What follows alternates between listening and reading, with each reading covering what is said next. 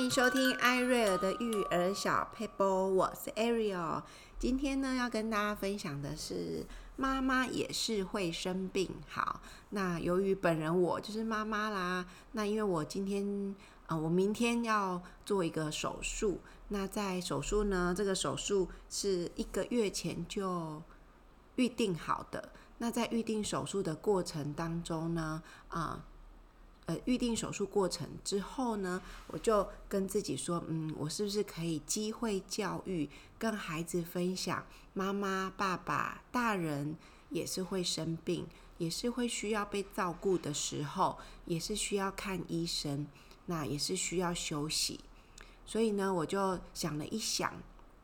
啊，今天不讨论我的心路历程啦，哈，好，我也不是什么大病，就是可能妇科的一些状况需要去开刀，那开完刀可能就是不能提重物啦，不能抱小孩啦，然后需要休养一段时间。好，那当然我们。我们都知道，有些有些刀其实开完没有什么大事，但是这个修复的过程是很需要孩子们的体谅。我就觉得是一个很很好的机会教育，所以我就慢慢的、慢慢的一点一点，用一个月的时间跟孩子偶尔聊一下啊，妈妈妈妈开刀哦，那他们可能就会说什么是开刀，听起来很恐怖。我就会说医生会让我睡着，好，然后呢就把呃。然后就把，呃，他要做的手术完成，然后我就醒来了，然后小孩就问说：“那会不会很痛？”我说：“应该不会哦，因为医生说有一个很厉害的止痛药可以，呃，维持很久，所以我就会打那个止痛药。”然后小孩又会问啊，那打止痛药那个打会不会很痛啊？我就说像蚊子叮啊，我就开始跟他玩蚊子叮的游戏啊，就用小指头去戳他们啊，就是又开心的玩了一下。然后当然他们也有一点担心，可是又不知道怎么担心。然后我就会跟他们说，我说你们会不会担心妈咪呀？他们就说会，很担心这样子。然后所以我就会。把我觉得要跟孩子说的内容，慢慢的在一个月的时间内找时机慢慢说。那我也会跟孩子说，嗯，每个人都会遇到需要医生帮忙的时候，所以生病啦、不舒服啊，就是要去找专业的人，要去问医生。然后呢，不要只问一个，可以问个一个、两个，好，问一下，问一下，一样都有医护背景的朋友，问一下这样子。慢慢的把这些观念跟孩子说，然后我也会跟孩子说，嗯，妈妈今天去做那个核酸呐，就是看我有没有 COVID-19 哦，哇，那个鼻子搓有点酸酸的，但是还好。其实我都会尽量把很不舒服说得轻松一点，因为我觉得孩子已经够害怕了，所以我就不想要在那些细节过多的。去惊吓他们，不然我只能说戳那个鼻子好酸好痛哦，然后眼泪都滴出来了。但是我不想要让孩子害怕，我就说嗯，有点酸酸的，好，一下就好了，这样子数到五就好了，这样，然后就跟他们分享我这呃准备要去住院开刀的一些心路历程跟想法，然后我也顺便跟孩子说。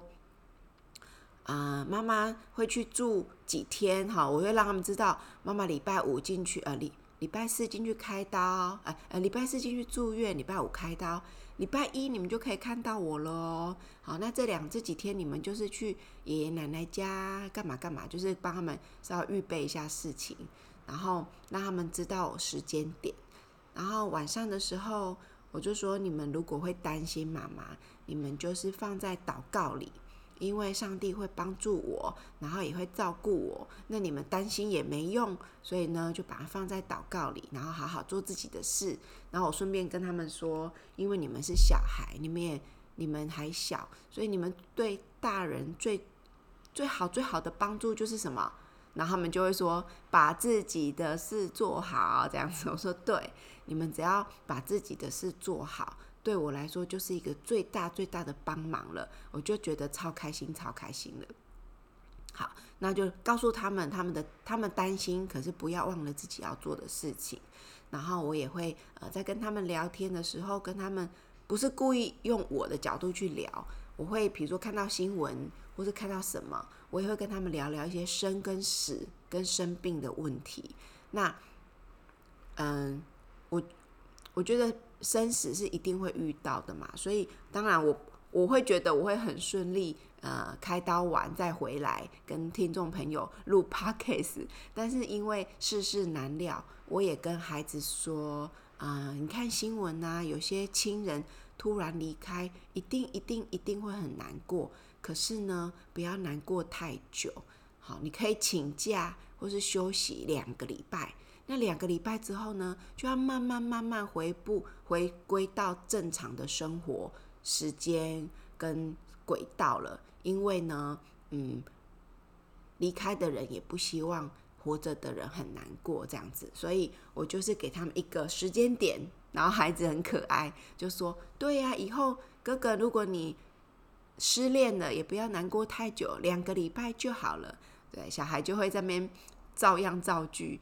那为什么我会定两个礼拜呢？因为其实如果超过两个礼拜的悲伤，其实就很容易进入忧郁症哈。那时候我就给孩子一个期限，我说两个礼拜呢，你可以耍废，可以尽情的哭，尽情的伤心，好，然后嗯，但是两个礼拜后就要慢慢慢慢恢复到正常的生活了，这样才才是对的。那悲伤难过心里还是有，可是呢，就要慢慢慢慢的哦，就是坚强起来。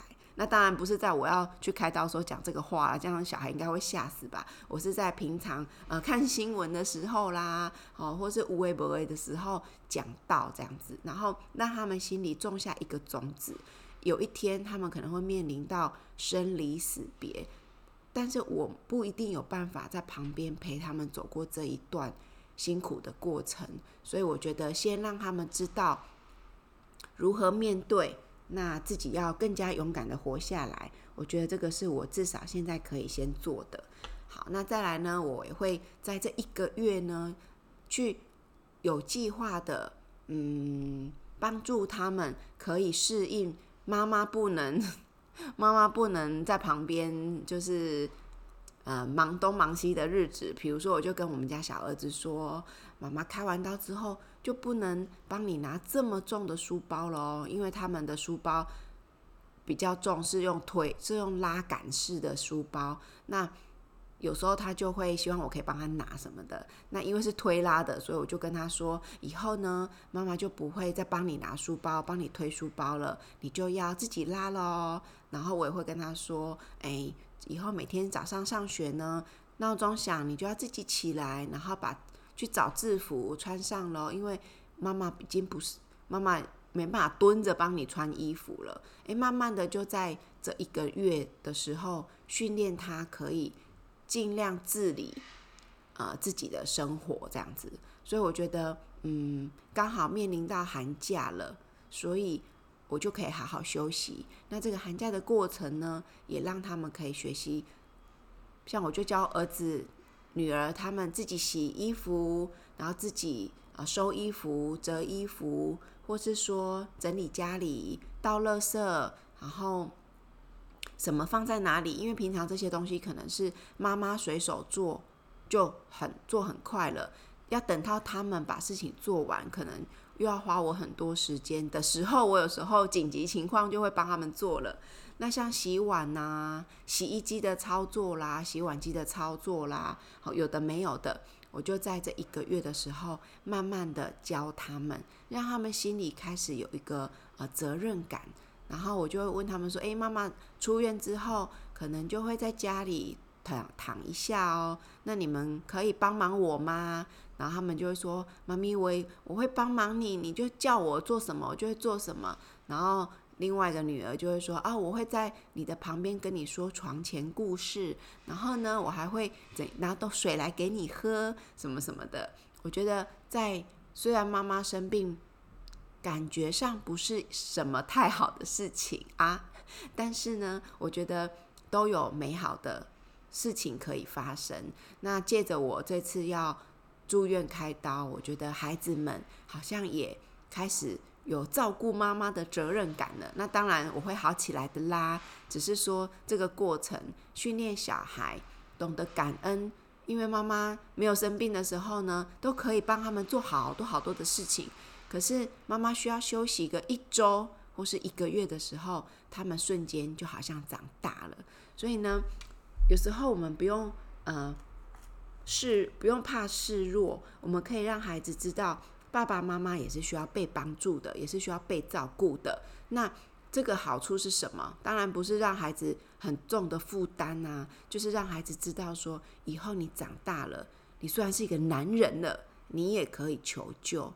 你是一个嗯，大家的，比如说啊，主管好，或是嗯很多人的榜样，你还是可以让别人知道你的软弱。不用隐藏自己，不用把自己撑得好像是无敌铁金刚，因为那个背后都要承受很多的压力跟身体的负担。所以我觉得，借着这一次妈妈暂时性的失去呃功能，孩子好像真的就长大了，然后独立了。然后更多的体贴，然后更多的感恩，觉得哇，有爸爸妈妈的照顾真的很幸福诶。现在都要自己动手做了哈，所以呢，嗯，我觉得这是一个不得呃没有办法避免的事情，但是背后却有他的祝福，我觉得很好，跟大家分享。那呃，期待呃下一次 Podcast 上架。大概就表示呢，我是顺利开完刀，然后恢复得蛮快的，可以再跟大家分享啊、我的收获或是育儿的分享。那我们今天的 podcast 就到这边告一个段落喽。如果你觉得啊、呃、Ariel 的 podcast 有帮助，可以分享给身边的朋友。我们下集见，拜拜。